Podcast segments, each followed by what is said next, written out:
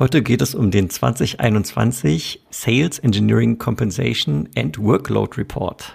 Klingt ganz schön kompliziert, ist ganz einfach. Consensus, eine Software Company aus den USA, macht einmal im Jahr tatsächlich eine Studie, in diesem Fall mit über 1000 Antwortenden, die zu ihrem Job im Pre-Sales interessante Angaben machen. Wir werden da mal heute durchgehen, durch den gesamten Report. Natürlich vereinfachen wir hier und da. Und wir haben tatsächlich äh, das als Zweiteil aufgesetzt. Wir werden nämlich erstmal hier, Jan und ich, über den Report sprechen. Und dann im zweiten Teil haben wir tatsächlich mit dem Geschäftsführer von Consensus und dem Marketingmanager ein Interview geführt. Das ist dann der zweite Teil dieser Miniserie.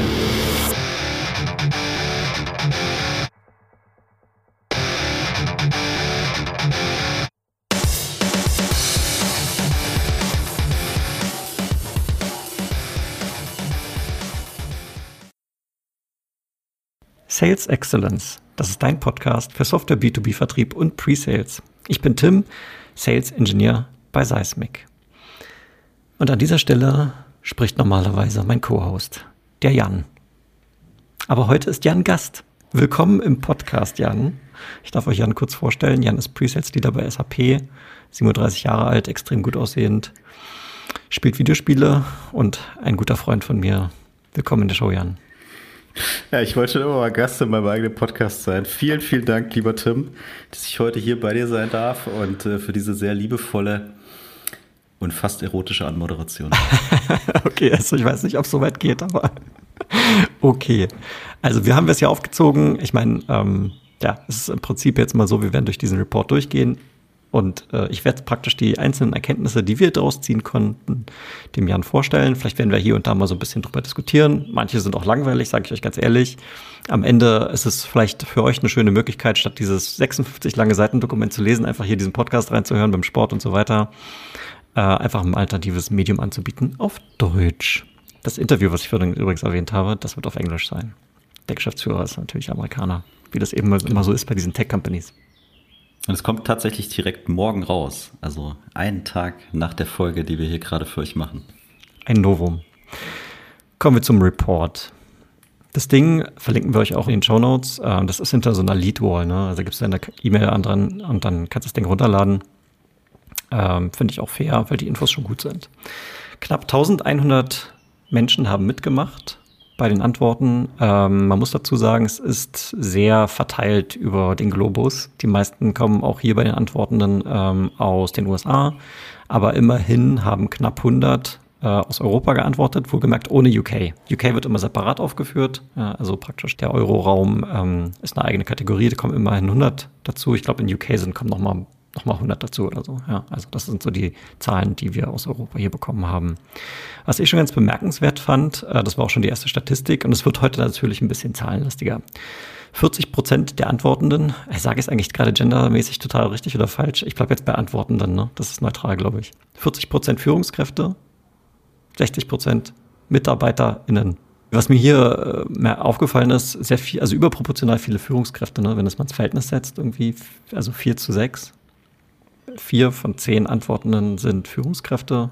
Würde ja bedeuten, jede Führungskraft hat zwei Mitarbeiter, wenn das repräsentativ wäre, aber irgendwie hatten die Führungskräfte einfach mehr Bock mitzumachen. Klar, das war jetzt mal so die, den Rückschluss, den ich daraus gezogen habe. Ja, oder einfach viel Zeit, ne? Also. ja, genau. Auf jeden Fall mal ein Grund, Manager zu werden.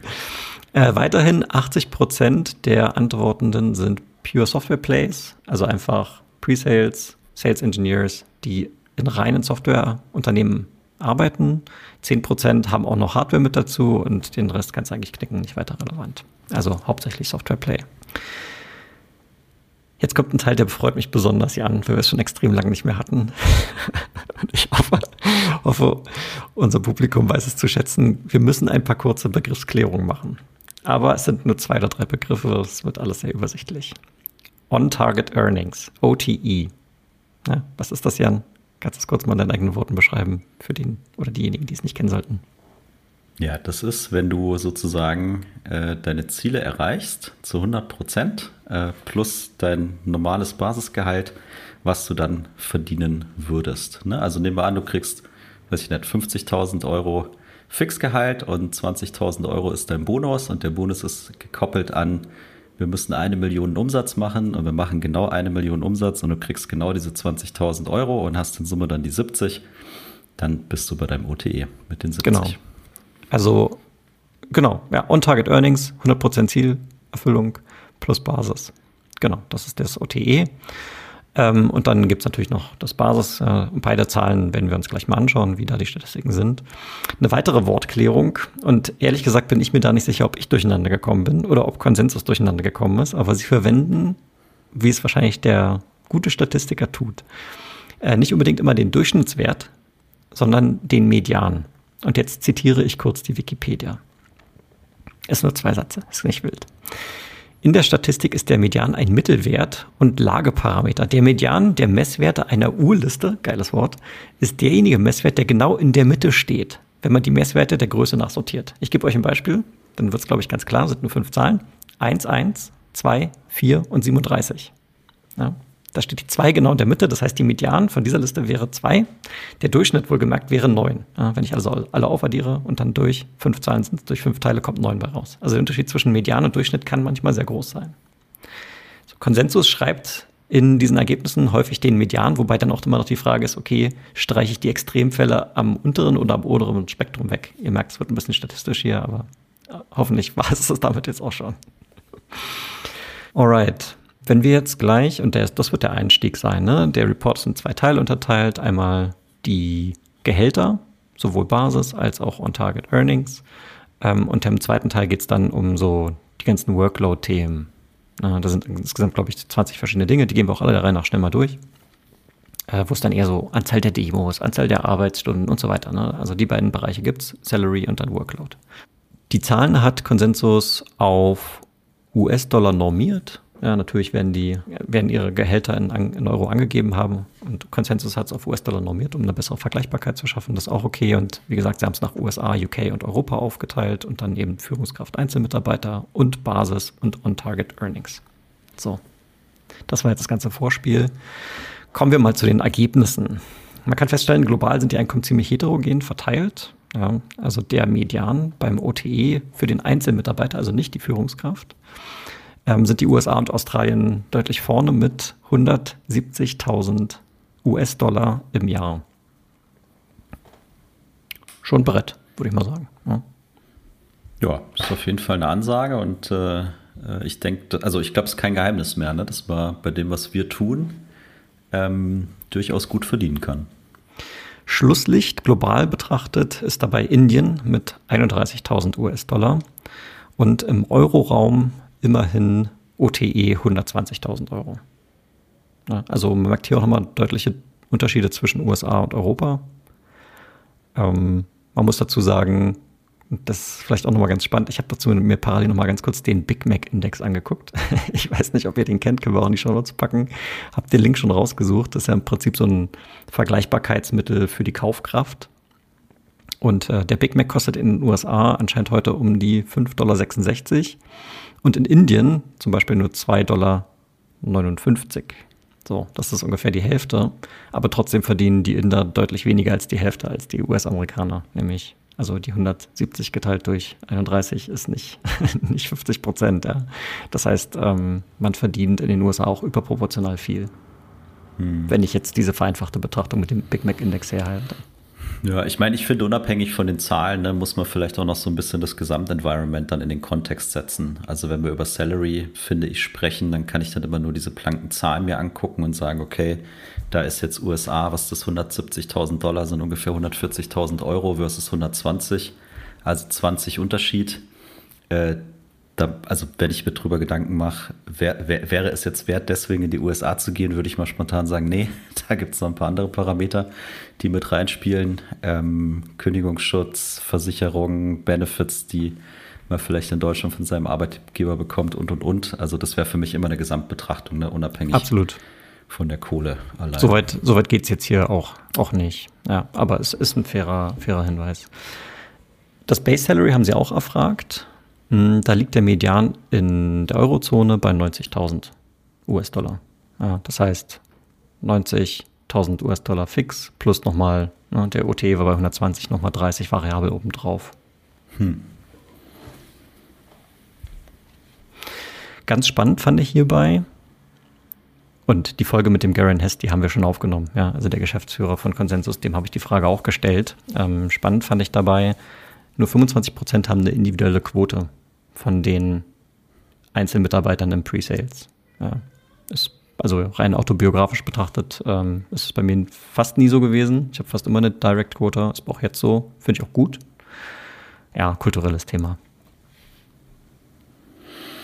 Ja, ich, also kulturelles Thema ne, mit Sicherheit, aber ich würde schon auch sagen, äh, so ein Führungsthema, ne? Und äh, wie durchdacht das so alles ist. So dieses äh, also auch wie wird Presales in deiner Company gesehen? Welchen Beitrag leisten die? Was erwarte ich von denen? Das ist ein guter Punkt. Und sorry, dass ich dich unterbreche. Ich will, also zu lange will ich darüber nicht philosophieren, weil sonst wird es zu langwierig hier mit den, wir haben noch einige Sachen, die wir durchgehen dürfen. Aber der Punkt, den du gerade ansprichst, den, den Influence und das Ansehen von Presales ist auch einer dieser Workload-Aspekte. Können wir uns da dann direkt mal anschauen. Was ich noch spannend fand, das OTE ist knapp 10% höher bei den Menschen, die eine direkte Quote haben. Also, wenn du das Maximum rausholen willst, schau dich nach Arbeitgebern um, bei denen du einen Direct Quota hast. Wäre mal der direkte Rückschluss. So, das waren jetzt die Einzelmitarbeiter. Springen wir zu den Führungskräften. Da sind die OTEs in den USA bei 231.000 US-Dollar und im Euroraum bei 165 US-Dollar. 100, sorry, 165.000 US-Dollar. Jan, du bist ja Pre-Sales Manager Du fällst also hier drunter, aber mal ganz ehrlich, für 165 km, ja, da stehst du doch nicht aus dem Bett auf, oder?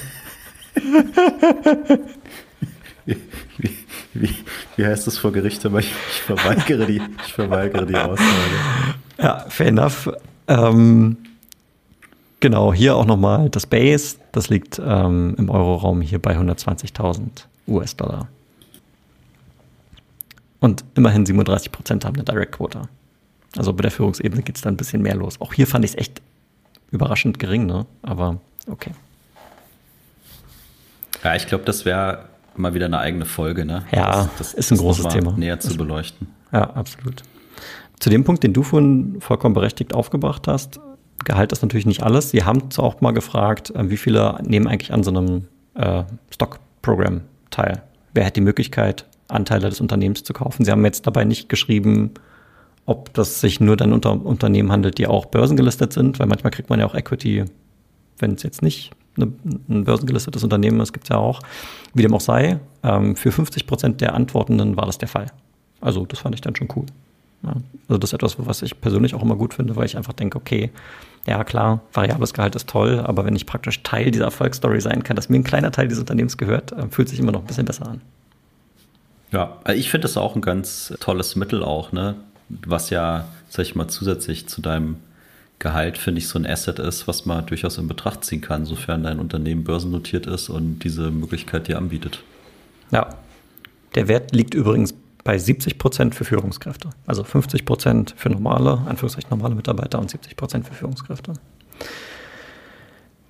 Der letzte, wie ich fand, bemerkenswerte Punkt bei den Gehältern war das Thema Einstiegsgehalt. Und ich muss das Wort kurz erklären, weil Einstieg bezieht sich jetzt nicht auf, ich komme von der Universität oder mache meine Ausbildung fertig und arbeite dann im Pre-Sales, sondern Einstieg im Sinne von, ich fange bei einem neuen Arbeitgeber an.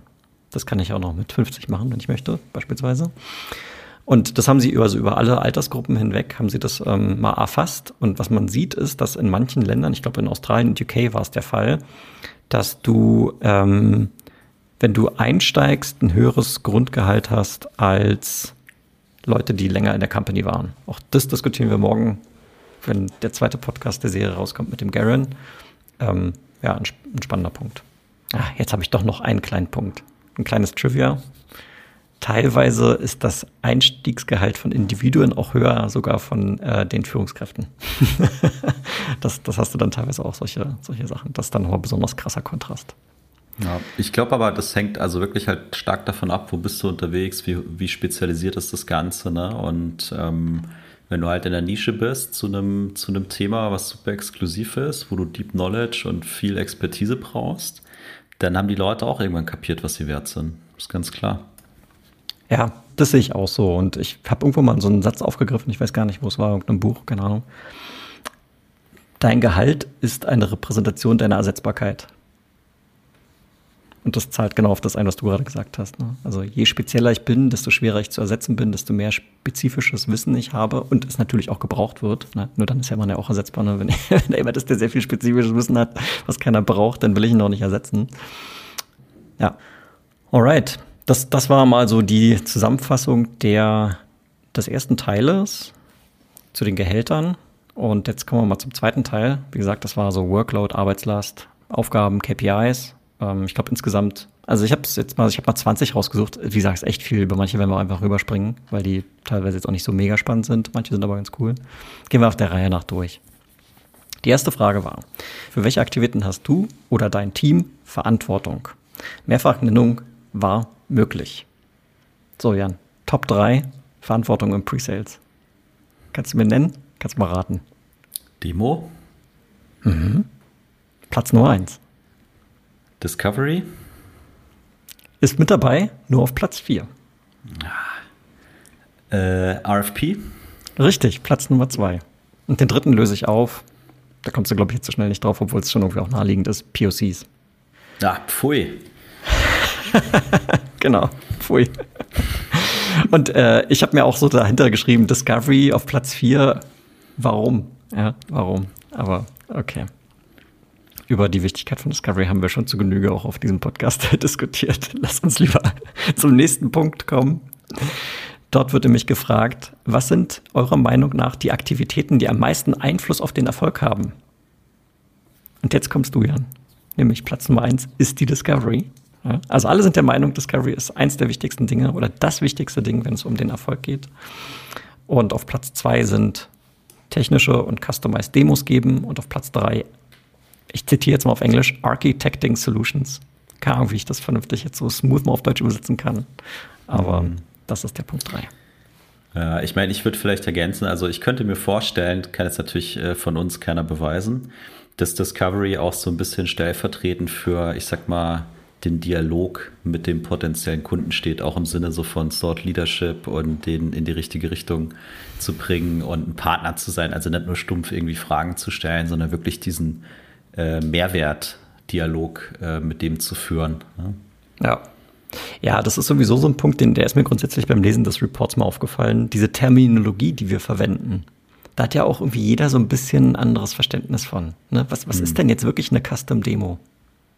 Was bedeutet denn wirklich Discovery? Ist da Qualification schon mit drin oder trennen wir das strikt? Also es ist halt irgendwie auch so nicht ähm, grau. Zum, ja, genau, es ist nicht hart definiert. Okay, nächster Punkt. Äh, das Verhältnis in der An das Verhältnis ist schön auf Deutsch funktioniert das gar nicht so gut. Das im Englischen heißt das Ratio. Also das äh, Verhältnis anzahlmäßig, wohlgemerkt, von AEs zu SEs. Naja, ich, ich nehme es jetzt vorweg. Äh, in den meisten Companies ist es bei 3 zu 1 oder 4 zu 1. In meines Erachtens keine große Überraschung. Klar, da waren auch Extremfälle drin, ne? wie so 16 zu 1.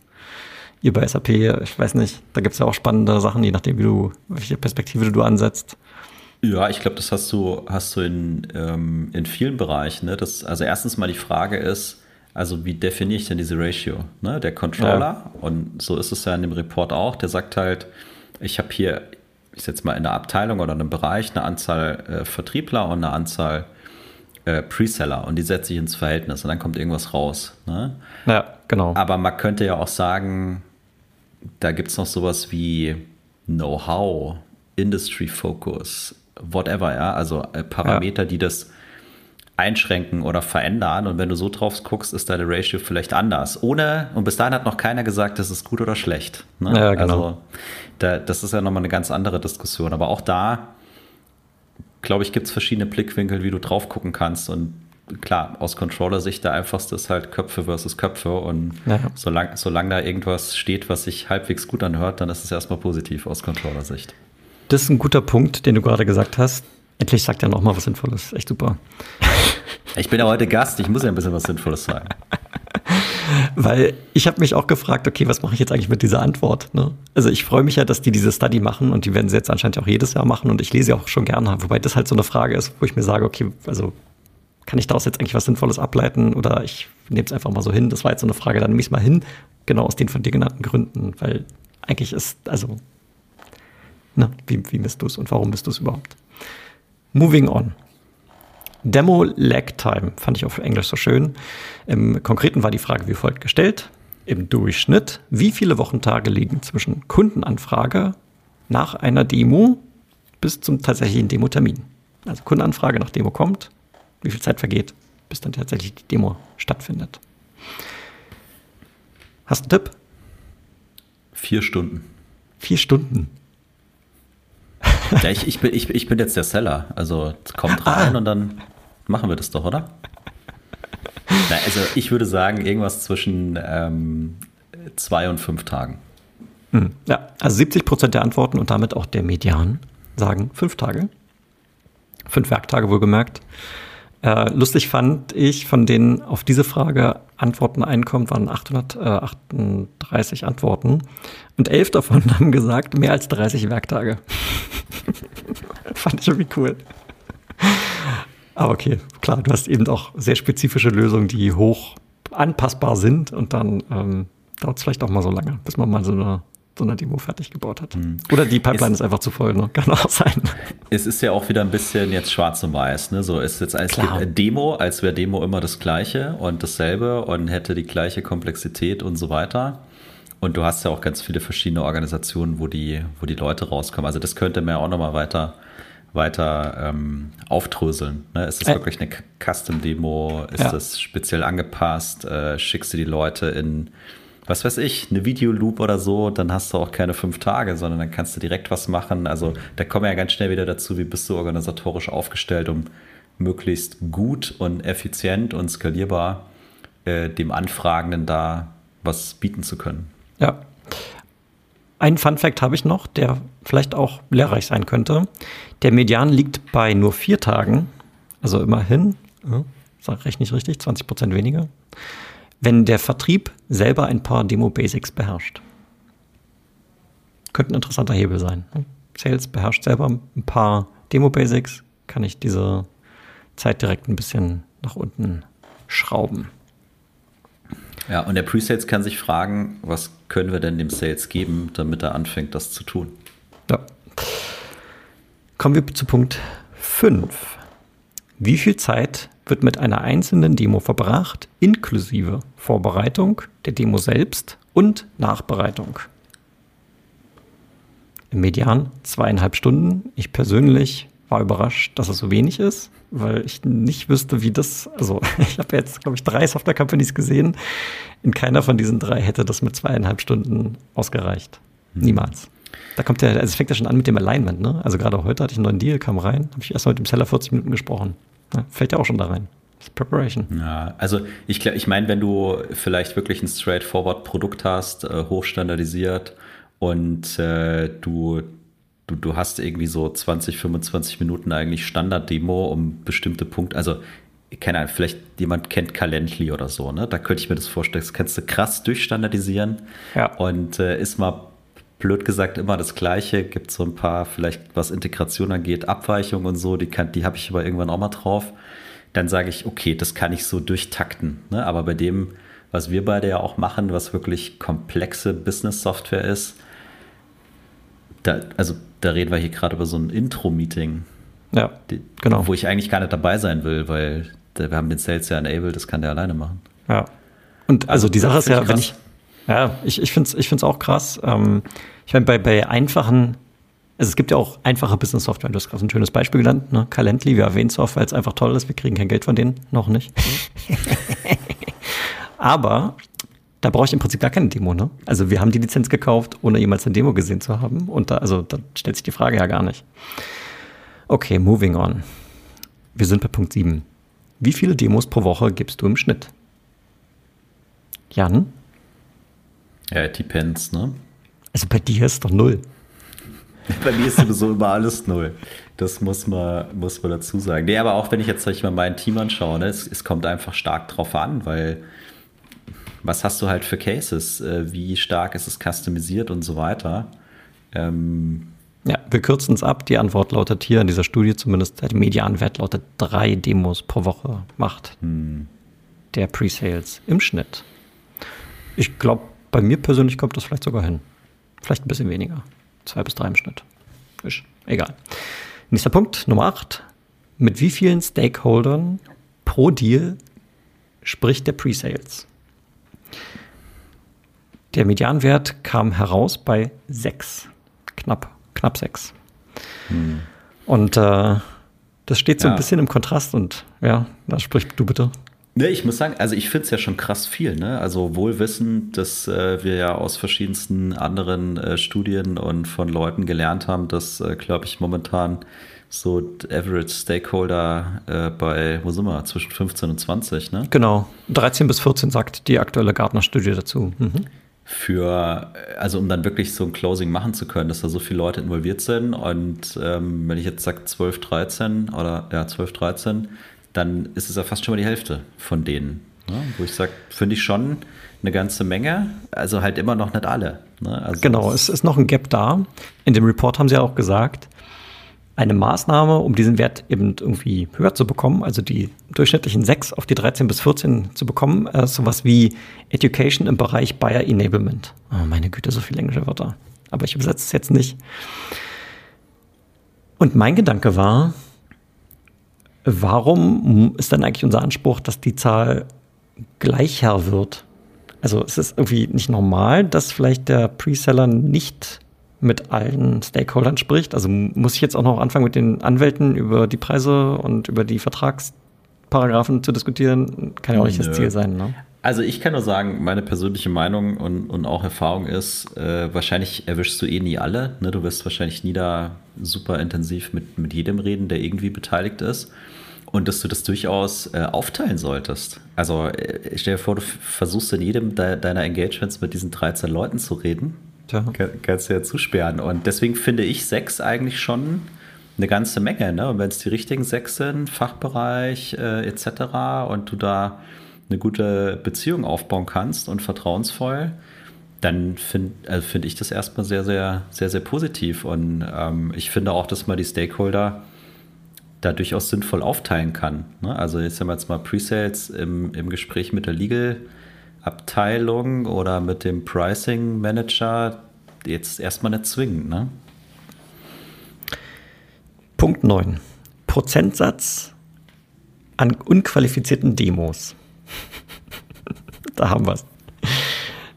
30 Prozent sagen im, im Median ist die Anzahl der unqualifizierten Demos. Also ein Drittel der Demos, die die Personen hier geben, sind im Prinzip unqualifiziert geht teilweise hoch bis zu 80 Prozent, wo ich mir auch denke, okay, also vielleicht gehört Qualifizierung einfach nicht zu einem Vertriebsprozess äh, dazu. Also auch crazy. Es waren auch wenige, ne, die 80 Prozent gesagt haben. Aber immerhin 107, also 847 Leute haben die Frage beantwortet, 107 davon sagen äh, 50 Prozent und mehr. Ich finde das heftig, ne? Also ich finde das richtig, richtig heftig, weil. Da schlummert noch Potenzial. Ja, brutal, ne? Also Organisation, Prozess, äh, Qualifizierung, macht ihr das überhaupt? Habt ihr ein Ideal Customer Profile? Also wisst ihr eigentlich, äh, mit wem ihr reden wollt oder nicht und so weiter? Und du verbrennst ja brutal Ressourcen und Geld. Also wenn du wirklich ab zu 50 Prozent da äh, Bullshit einfach nur machst, das, also die fehlen dir ja woanders. Und deswegen, ja. also wie du sagst, ich finde, da ist eine Menge Potenzial und das sollten sich auch die Verantwortlichen in, in solchen Organisationen mal äh, angucken und überlegen, wie können wir, wie können wir das sinnvoller gestalten. Ne? Und ich finde, irgendwann hat es auch einen Impact auf deine Leute. Also, wenn die Hälfte meiner Engagements scheiße ist, habe ich irgendwann die Schnauze voll. Ja. Und dann gehe geh ich woanders hin, ne? Ja, man muss ja auch dazu sagen, um es jetzt mal so, also aus unserer persönlichen Brille zu sehen, das ist jetzt ein Report von Consensus. Consensus macht Demo-Automation, ist natürlich jetzt hier auch so ein äh, eine Statistik, mit der ich extrem gut für so Demo-Automation argumentieren kann. Ne? Weil bevor ich meine Leute auf unqualifizierte Demos schicke, dann mache ich doch lieber sowas. Willst du unterstellen, dass die ihre, ihren eigenen Report fälschen, oder? Nee, das, nee, das glaube ich nicht. Aber wenn man die Frage stellt, äh, ne, das naja, ist ja auch okay, dass die da ein bisschen in ihrem eigenen Interesse irgendwie äh, die Fragen stellen. Finde ich vollkommen legitim. Ja, Wir lernen ja auch Frage, was darüber. Ja, Frage, die Frage an sich finde ich ja valide. Ne? Also absolut. Ich glaube, glaube, dass dir jetzt auch keiner wieder aus Presales oder Sales oder auch Controlling widersprechen würde, hey, wenn wir es schaffen könnten, ähm, eine höhere Anzahl an qualifizierten Engagements zu haben, dann also wären ja alle, glaube ich, erstmal dafür, ne? weil es hat ja nur posi positive Nebeneffekte. Ja. Punkt Nummer 10 von 20. Arbeitswoche. Wie lange arbeitest du im Schnitt pro Woche? Ja, die Antwort war median 45 Minuten. Äh, 45 Minuten. 45 Stunden. Ja, und äh, als ich das so gelesen habe, dachte ich mir, ja, Vertrieb kommt irgendwie in Sinuskurven. Ne? Ich glaube, so die durchschnittliche Woche, die gibt es gar nicht. Es gibt Wochen, wo du einfach nicht so viel Pipeline hast und dann kommt es auf einmal äh, alles gleichzeitig. Aber hey. Ähm, in der Kombination haben sie noch eine zweite Frage gestellt und zwar, die ist ein bisschen, ein bisschen, äh, ich musste sie zweimal lesen, sagen wir es mal so. Was war die höchste Anzahl an Arbeitsstunden innerhalb einer Woche in den letzten zwölf Monaten? Also praktisch, was ist so die Peak-Auslastung? Und da war dann die Antwort im Median 60 Stunden. Und das ist jetzt äh, also globale Response über alle ja, ja. Äh, Regionen ich hinweg. Ich bin gar nicht sicher. Also wir haben ja auch hier ein bisschen vereinfacht jetzt hier, um, äh, um das auch ein bisschen im Rahmen zu halten, der Zeit halber. Äh, kann sein, dass die das auch nochmal aufbrechen nach Region, weiß ich jetzt ehrlich gesagt nicht. Müssen wir mal im Report nachschauen. Größe des Portfolios, Frage Nummer 12. Wie viele verschiedene Lösungen betreust du? Im Median Antwort 5. Und ungefähr 90 Prozent der Stimmen, das habe ich jetzt mal selber so gepeilt, äh, nach der Grafik, die da drin ist, 90 Prozent der Stimmen haben so 1 bis 10 Lösungen. Es gibt aber auch im anderen Extrembereich, es gibt 28 Antworten, die betreuen 45 Lösungen oder mehr. Also denke ich mir auch, also wie kann man denn 45 verschiedene Softwarelösungen unterstützen im B2B-Kontext? Ja? Also das geht doch eigentlich nicht. Naja, also vielleicht ist die Frage, wie die Lösung interpretiert haben. Ne? Wenn du sagst, ich ja, habe hier ein, genau. eine Plattform mit 98 Modulen, ja. mag das noch irgendwie gehen, aber die, die Vorstellung fällt mir auch schwer, ja.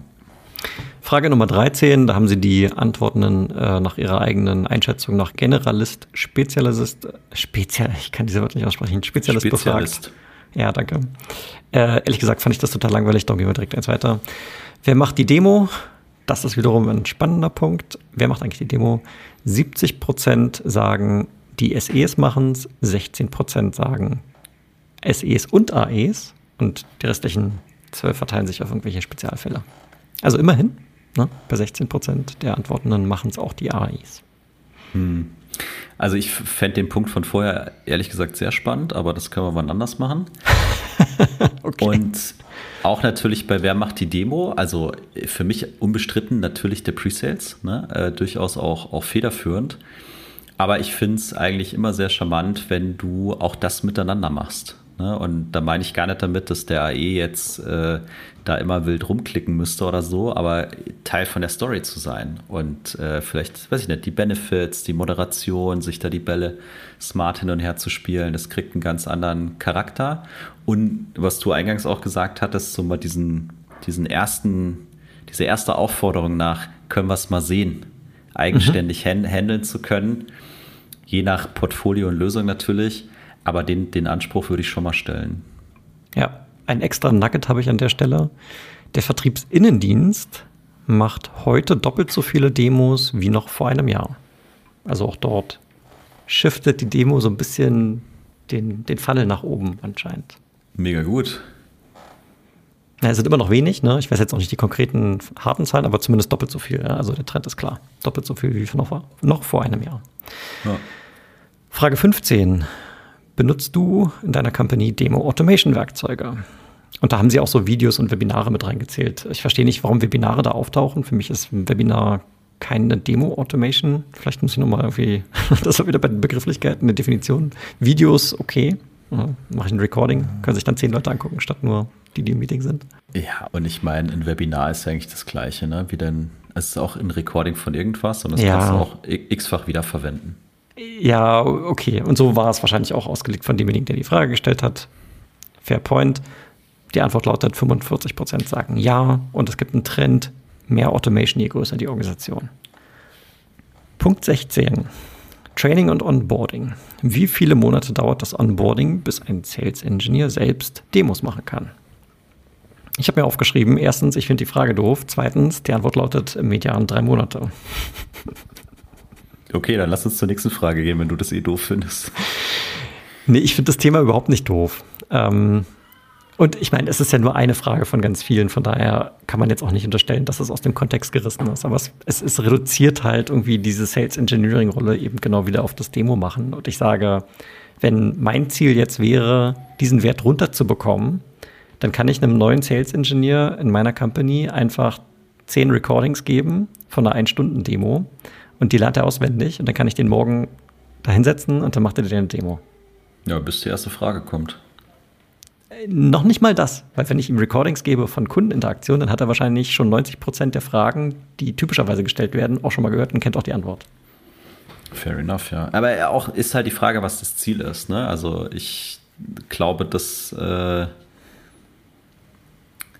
dass so ein gewisses Basis-Enablement vollkommen sinnvoll ist, um die Leute mal in die Lage zu versetzen, gewisse Dinge tun zu können.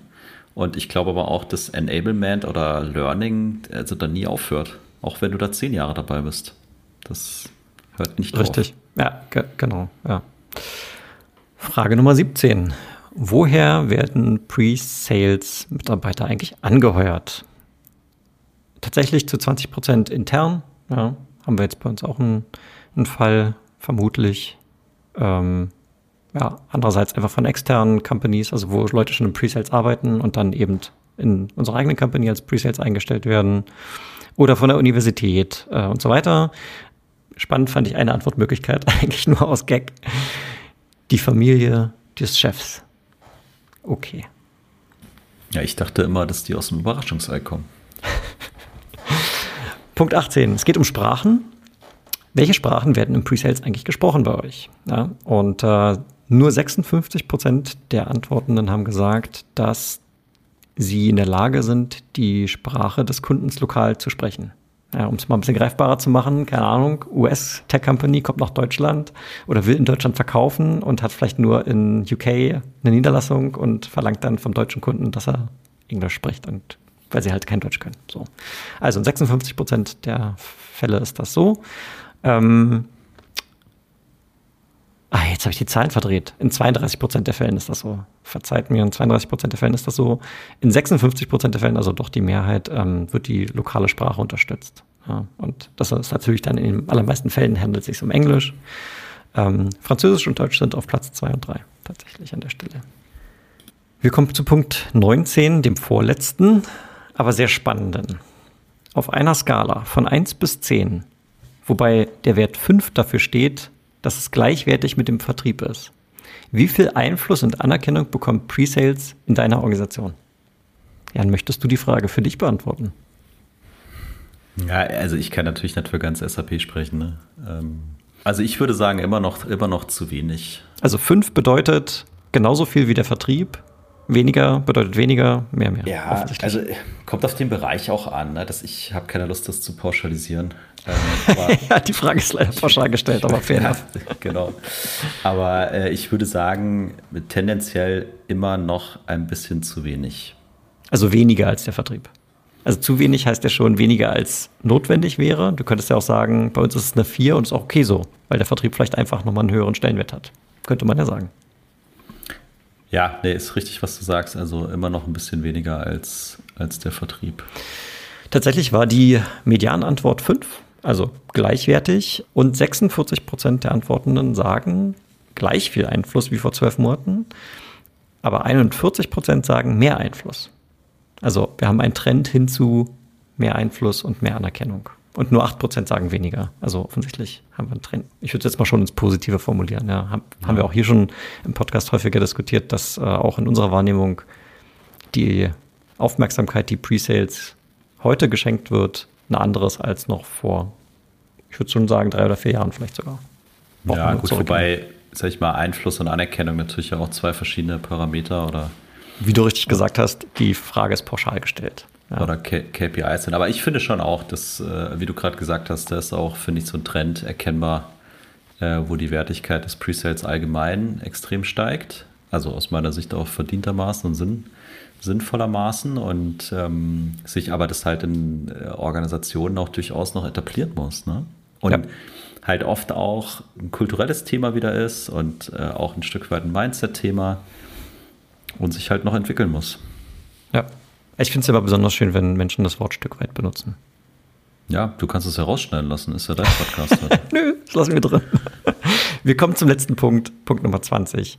Welche KPIs werden benutzt, um in deiner Pre-Sales-Organisation die Performance zu messen. Nochmal ein schöner Bang am Ende. Ja, ja ACV, ganz klar.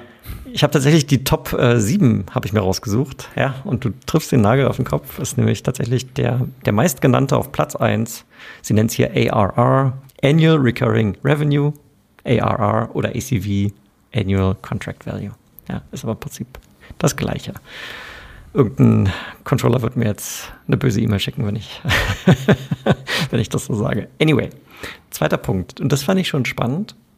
Feedback von Sales als KPI für Presets Performance. Ja, aber das finde ich gut. Ja. Also ich finde es das gut, dass du da, dass du da so einen Dialog hast. Ne? Ich meine, das sind ja äh, intern gesehen schon auch so ein bisschen unsere Kunden. Ne? Also wenn man mal diese, diese Brille, Brille anziehen will, äh, also im Idealfall natürlich unsere Partner, aber wir sind ja schon dazu da, die auch äh, optimal zu unterstützen. Von daher finde ich das, finde ich das einen validen Punkt. Ne? Gleichzeitig in die andere Richtung aber auch. Fair. Der dritthäufigst genannte KPI ist Demo-Aktivitäten. dann Punkt Nummer vier, das Verhältnis von gewonnenen zu verlorenen äh, Deals. Mhm. Wo ich auch schon sage, also wenn die beiden tatsächlich gleichzeitig da wären, hätte ich ein Problem. Ne? Also einerseits, wenn du mir sagst, ich soll viele Demos machen und dann gleichzeitig mich auf Lost-One-Ratio misst, das Verhältnis von gewonnenen zu verlorenen Deals, dann wird es irgendwie problematisch ein bisschen. Dann haben wir noch den Technical Win, ne? wo sich da auch mir immer wieder die Frage stellt, wie weiß ich das eigentlich so genau, ob der jetzt wirklich errungen wurde oder nicht? Also ich kann den Technical Win bekommen und vielleicht nicht den echten Win. Also der Vertrag kommt trotzdem nicht zustande. Dann hast du also eine, so eine Ungenauigkeit drin. Und den letzten Punkt, und da können wir vielleicht noch einmal kurz äh, drüber sprechen, weil ich den sehr spannend finde. Customer Feedback. KPI für Presets Performance, Customer Feedback. Finde ich richtig geil. Ich fand alle Sachen gut, die du gesagt hast. Äh, wir könnten wahrscheinlich zu jedem von den Punkten eine eigene Folge machen. Ich würde auch nochmal wiederkommen als Gast. Na, mal schauen, wie die Folge ankommt. Ja, obwohl ich hier so äh, wirklich sehr unfreundlich behandelt wurde, muss ich mal sagen. Aber ich finde das super, weißt du? Ich meine, am Ende zählt ja auch irgendwie Outcome. Ne? Und Outcome bei uns heißt ja letztendlich, wir gewinnen diesen Deal, wir closen das Ding, der ACV wird gebucht und der Kunde renewt dann da seinen Deal. Und ich könnte ja schon sagen, äh, Happy Customer heißt dann auch, es geht weiter und die verlängern mit uns ihre, ihre Verträge. Und wie happy die sind, kann ich sie jederzeit fragen. Ich finde es gut. Und ich finde, man sollte sich dem auch stellen. Ne? Dafür, dafür sind wir da, unsere Kunden glücklich und happy zu machen. Und also ich glaube nicht, dass du das, also dass es super einfach ist, es aufzubauen. Ne? Und dass du sehr sensibel auch sein solltest. Wie, wie misst du das jetzt? Was, was fließt da genau rein? Weil es könnte auch ausbremsen. Aber seinen Kunden zu fragen, wie es ihm geht und ob er happy ist und was ich besser machen kann, finde ich äh, top. Ein schöneres Schlusswort hätte ich mir nicht wünschen können. Danke dafür, Jan. Schön, dass du als Gast in meinem Podcast warst. Danke, dass ich mal dabei sein durfte. Wenn euch die Folge gefallen hat, morgen gibt es den zweiten Teil. Da kommt der Geschäftsführer von Consensus, also die Firma, die tatsächlich hier diesen Report mal erfasst hat, diese Studie. Einmal im Jahr machen die das. Link dazu nochmal in den Show Notes. Kommt zu Gast. Wir stellen Ihnen ein paar Fragen. Ähm, ich fand das Gespräch super gut. Sein Marketingmanager war auch dabei, äh, haben sich beide dazu geäußert. Ähm, ja, tune in. Wenn es euch gefallen hat, folgt uns auf LinkedIn. Das finden wir immer gut. Dann sehen wir, ob die Sachen hier ankommen, die wir erzählen. Und somit vielen Dank fürs Einschalten. Bis bald.